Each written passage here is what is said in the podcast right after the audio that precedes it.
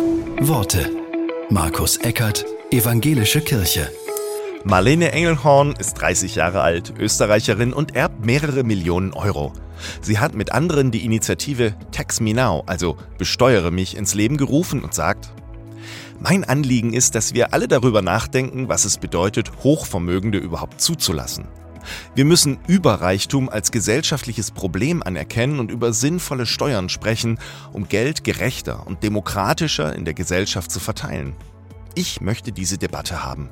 Es steht mir einfach nicht zu, ja, es wäre geradezu eine Frechheit, wenn ich privat entscheide, was mit meinem Vermögen geschieht.